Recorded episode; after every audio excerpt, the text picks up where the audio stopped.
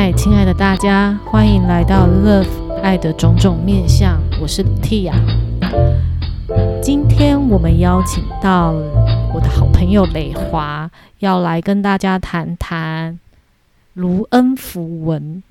那关于卢恩符文，其实我自己个人非常的不熟悉，可以说是一个麻瓜无误，所以我对卢恩符文非常的好奇。于是今天就想要找一下磊华来，呃，跟大家聊聊卢恩。那可以说磊华是我半个御用的占卜师，这是真的。然后我自己觉得，我我对于卢恩的呃感想就是他呃蛮准确的。到目前为止，就是只要占卜过，大概都会有。嗯，六成，六成算高吗？的准确率，有些时候会就是时间可能，比方说他可能说会发生某一件事情，可是有些时候会因为不知道什么的变化，然后呃时间就会拖延了一下，但大体上来说是呃有发生的。我不知道我这样讲对吗？因为你有在进行冥想，然后你会知道你要改变些什么，所以还蛮容易改变些什么的。你的话我还真的说不准，好吧？可是呃，不过占卜就是一个有趣的东西啦，就是随着每一个人的意念的开始不一样，然后占卜的结果就会有一些调整。这的确是一个。还蛮迷人的一面，但是我蛮好奇你当初是怎么接触卢恩的？怎么接触吗？家里有人买了一组卢恩，他不会用，然后我就问他这是什么，他就说卢恩符文。卢恩符文是什么？不知道。好吧，那就去找老师上课喽。就这样去就学了。那为什么？就是因为坊间很多占卜工具嘛，就是也有塔罗啊。有卢恩啊，还有很多其他的占卜方法。你你为什么特别钟爱卢恩？用了用之前去上课之前，我不知道卢恩是什么。然后就像你说的塔罗牌，最多人知道嘛，七十八张的那一个。然后我就觉得七十八张好多哦。然后 真的真的，我真的是嫌塔罗七十八张好多张。然后上完卢恩之后，觉得哇，二十四张而已，好少哦，很少张。就是它又好带，因为它不是纸牌。然后我是一个很会把水、很会把饮料掐倒的人。然后如果我用纸牌，饮料掐倒了，我的纸牌会烂掉。所以我从此之后，我就觉得还是那种防水的。它因为卢恩绝大部分很多是用水晶啊、木头啊，就不用怕它湿掉啊。听起来对你对听起来对你来说，卢恩符文简直就是对你来讲是一个懒惰鬼的方便工具。对，然后另另一点是，就是你说的懒惰鬼方便工具，它根本就是那种多功能组合包。它除了占卜之外，它可以拿来做做魔法用途，就可以把它拿来组合成魔法阵之类的。然后我就不用再特别额外去准备一些什么魔法材料什么的，或者是。祭啊祭坛用的什么有的没的不用，我只要有纸跟笔就可以了。所以它真的是一个还蛮便利的，就算你手边没有任何的材料，有纸跟笔，把那个符文写出来就行了，是这个样子。对，哦，那真的还蛮神奇的。可是我比较好奇的是，以刚刚讲的。为什么呃卢恩符文它只有二十四张，可是到塔罗却要到七？如果没有记错的话，好像是七十二还是七十八张这么多？这是完全不同的系统呢。塔罗牌是算是一个比较新的东西，然后它是由黄金黎明协会维特先生以及他的好伙伴们，然后就一群人画出来的。然后卢恩符文它比较像是那种西，因为它西文二世纪的东西嘛，那种传统部落弄出来的东西。对，卢恩比韦特还要古老很多。我我 Google 一下。不过如果真的这样讲的话，不管那个塔罗牌出来的时间是什么啦，基本上应该还蛮少有东西是比得过西元二世纪就出来的卢恩符文。哦，所以塔罗是十五世纪。那你自己觉得，呃，你刚刚讲的，呃，卢恩除了它非常的便利，然后它，呃，是懒人工具外，你觉得还有什么地方是很迷人的？卢恩符吗？可以自己做。塔罗你七十八张你要自己画，很累。可是。如果是卢恩符，你只要刻二十四个字哦，然后什么材料你都可以刻，冰棒棍啊，我还写在卫生纸上过。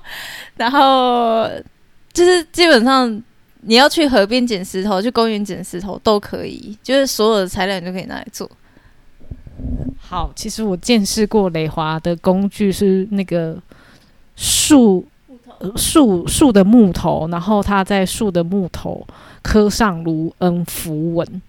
那我觉得那个对我来讲是一个还蛮蛮蛮有 feel 的一个占卜工具，我自己还蛮喜欢的。我比较好奇的是，呃，为什么为什么听起来卢恩好像用纸写啊，然后用笔写啊，就就可以上手？那如果是随便一个不认识的麻瓜，他也他也有办法启动他的能量吗？启动能量先不说。单就占卜来说的话，无论你是不是麻瓜，就写在哪里你都能占卜。对，可是如果你要做魔法用途的话，呃，就会材料其实是材质是会有差的。嗯，怎么说？怎么说啊？因为我做过实验，我们做，你要不要分享你的实验？过好几种的卢恩符文，天然水晶的、石头的，然后 UV 胶。有一阵子不是很流行那个很漂亮的 UV 胶，UV 胶啊，然后金属纯银的，感谢我的有钱的客人订了这一组纯银的，我才有办法做纯银的卢恩符文，然后骨头的动物骨头，动物骨头制的卢恩符文，然后还有什么奇妙一点的？没有，现在遇过最奇妙的，真的就是骨头动物骨头做的。卢恩符文跟纯银的卢恩符文应该是外面比较少见的。那在不同的卢恩符文的材质上，以占卜准确度来说，任何的材质其实它都是准的，因为占卜它其呃如果要扯啦，它会扯到量子学去，那它就会呃比较对应那个当下。可是如果你是要做魔法用途的话，你需要摆魔法阵，或者是你需要非常准确或呃，比较能量比较强的魔法用途的话，那天然材质是最好的，越天然的材质越好，然后金属纯度越高越好。对，所以金的跟银的花大钱的金属类，还是有它的能量在。对。那如果只是一般人，他想要，比方说做一个什么保护的空间啊，神圣的空间，也有办法办得到吗？办得到。所以要要怎么操作呢？嗯，欢迎上课。好啦，为什么会说为什么这一个没办法在公开的地方跟大家讲卢恩魔法的操作？是因为卢恩魔法它如果不熟的话，它其实是会伤害到施咒的人的。那为什么会这么说？有一本叫《北欧神话学》这一本书，一个德国历史学家。就一个德国的学者，他非常严谨的一本书。那他的流传，他从一九。一九八几年是他的第一版本的书，然后一直到现在，它都是如果你要研究北欧北欧相关的东西，它都是一本必读的书。那这本书里面，他就有提到他们去挖考古文献的时候，其中就有翻到关于卢恩魔法相关的。那卢恩魔法里面，它里面就有说一个小伙子要追一个女生，结果符文他不太熟，所以用错了，结果害那个女生生病了。那病到差点死，后来就有那种吟游诗人啊，那种吟游法师、旅游法师路过路过他们村子，那就父母一定会担心，就有法师就请来看看嘛。后来那个法师就挖出那个害他女儿生病的符文，然后说：“哎，这东西就害人生病，就是这东西害你女儿生病啊。”然后就把它刮掉、烧掉，然后再刻新的符文让他女儿康复。那你说爸妈一定会觉得。天呐，阮查某囝啊，啊不做啥物太歹代志，然后吼，下面人要甲伊嗨啦，夭寿骨的，那一定会去找啊。然后后来找出来是，哎，隔壁家小伙子为了追他女儿，然后磕了一个可以顺利追到他女儿的卢恩符文，结果磕错了。对，所以为免这种状况，所以其实我不太常在公开场所说你可以怎么做卢恩符文的魔法。那如果有兴趣的话，Facebook 有社团，欢迎先加入社团了解卢恩符文之后你再说吧。所以其实有一件非常重要的事情是，虽然那个卢恩符文它对很多事情都有所谓的施法或能量在，但在操作以前，可能还是要先。呃，事先了解每一个符文的含义，或者是它赋予的能量或意涵，才去做，这样子才会是一个比较精准的状态吗？嗯，如果是要做魔法，为了精准跟安全，最好你熟悉你二十四张符文，并且这二十四张符文它带给你的能量又是什么？OK，所以其实这就跟我们之前讲的嘛，就是我们的那个意识有没有跟某些的事物是能量是有对齐的，那个频率是不是一致的，就会非常的重要。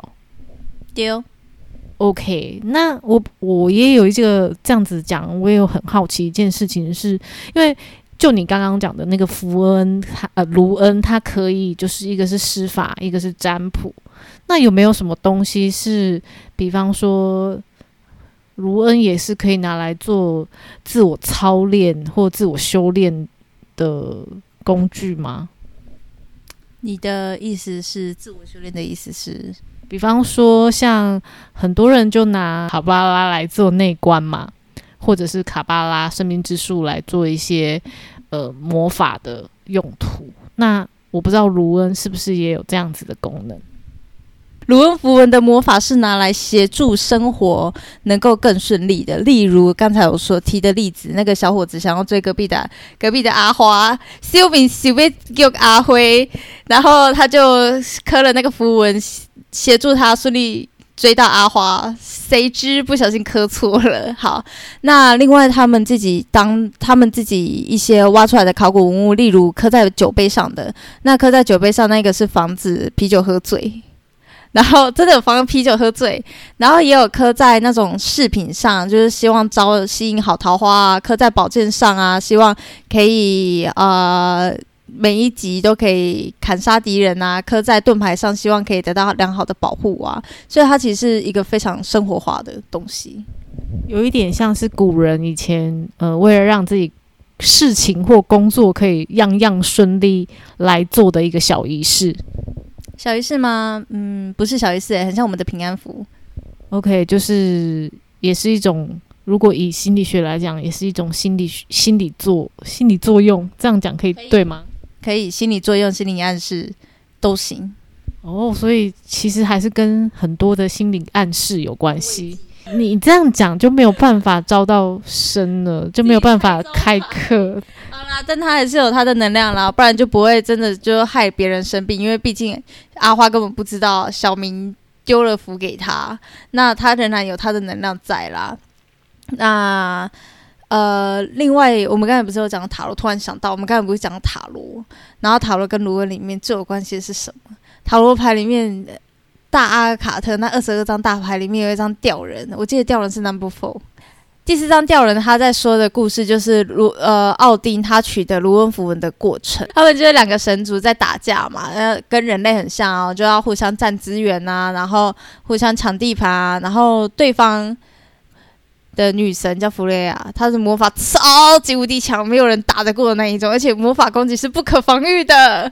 好，然后就怎么打都打不赢她。然后奥丁这一边的神族呢，他们超级无敌会打架，但他们不会魔法，所以奥丁会觉得，呃，这样不行啦，我也要来个魔法啦！你有我也要有啊！如果我也有魔法的话，应该就可以打赢你了。好，所以他就去找秘密尔，秘密尔是守护智慧泉水的一个神。然后呃，秘密尔他本身也是个后亚郎，所以他不缺钱，不缺权力，不缺地位。那他要什么东西呢？他要奥丁的右眼来去换。他的一口智慧泉水，然后奥丁又觉得啊，小意思啦，一只眼睛而已，给你啦。然后他就把他的右眼挖出来，然后给米米尔，然后换得了智慧泉水之后，他喝掉，才发现，哎，我如果要得到力量，我就必须要有所牺牲。所以他就是把自己吊在树上，九天九夜不吃不喝，风雨飘摇之中，他终于看到了那二十四张卢恩符文，然后就有卢恩符文了。结果还是打不赢人家，只所以在。塔罗牌里面的吊人，他就是说牺牲奉献，为了整体族群利益，所以他就呃把自己倒吊起来呀，然后牺牲了他的右眼啊，然后奉献了他的生命啊，然后去换得这个力量，然后来让整体族群得到更强大的力量。对，但是在塔罗里面的吊人是指牺牲跟奉献嘛？那那在卢恩符文里面有没有啊？没有。所以他们是没有对应的，只是因为塔罗借了卢恩里面的这个神话而来的吊人，是这个意思。OK OK，好。但是讲了这么多，我还是比较好奇，那万一我今天被不小心被别人施了法，我我该怎么解除这个魔咒？比方说你刚刚讲的那个小故事里面，我是被追的那个女生，那我要怎么办法破破除这种奇怪的魔咒？因为如果是这样子，人人都随便施法的话，不是还蛮危险的吗？如果你发现有这个东西，它出现在你的房间里面，你可以把它用小刀刮掉上面的字，或者用砂纸磨掉也行啊，然后烧掉它。那如果就是对方，如果如果你知道你被吓走，然后又没有任何东西的话，那就下回去吧。我只能跟大家说，就是如果你真的被发现你被下咒，然后你处理不你处理不来，你就来找雷华吧。那个绝大部分呢，如果你是要诅咒别人，或者是让一个人他在从一个呃能量从能量上攻击一个人，并且让这一个人得到物理上的伤害。的这种仪式，你必须献祭非常多的东西，但要献祭什么东西，就是本节目为普遍级，我就不说了。他必须献祭很多东西，然后他必须有一套非常严谨的规则，所以大家其实不用那么担心，说，哎，是不是大家都学了卢恩符文，然后大家谁都可以乱诅咒谁，然后这样不就诅咒满天飞吗？不会，完全不会有这个问题，因为它其实有一套非常严谨的系统。那绝大部分。我们也会说到所谓的三倍法则，凡你给出的将会 n 倍的回到你身上，所以你诅咒别人打丢赛，你可能出门你就会丢，你就打丢更加贼赛，啊不就是好交赛低掉。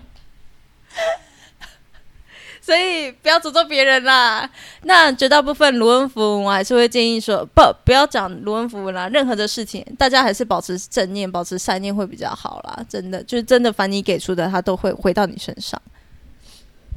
嗯，这个我自己其实觉得魔法跟能量这种东西，还是要。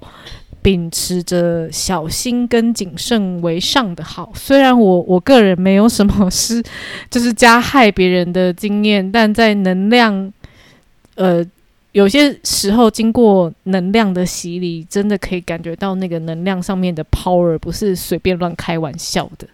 我之前有听过一个前辈分享说，就是关于被下咒的人。的一些状况，那我只能说那是一个非常老的老前辈分享的。然后我就问前辈说：“啊，为什么今麦着拢无看到啊？着无拄拢无拄着遐个什么橄榄老虎啊啥个啊？迄师傅就讲啊，今麦人哦，要学不起来啊啦。意思是什么？就学不起来了。现在要像以前一样随便下个符，隔空就能害死人。他说现在没办法。为什么？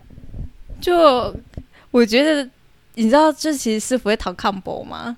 师傅会很多师傅其实会把他们觉得危险的，然后交出去，他不知道你会不会这样去做坏事，那他就干脆不交了。所以他说现在为什么很多人都哦，维起来是根本都不通哦。了解为什么你到最后要自己变成台语台语发音频道，然后还有点不顺。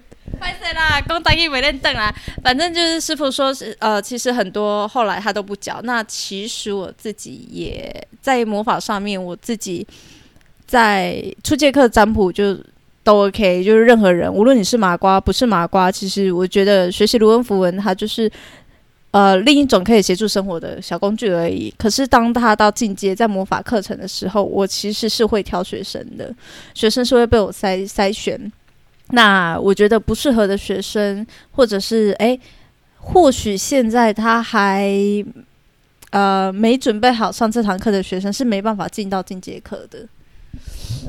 嗯，这也让我想到一个小故事，就是以前我在学萨满的课程的时候，老师就给我们一个概念是，呃，老师教我们这些呃萨满的技巧啊、概念啊、核心。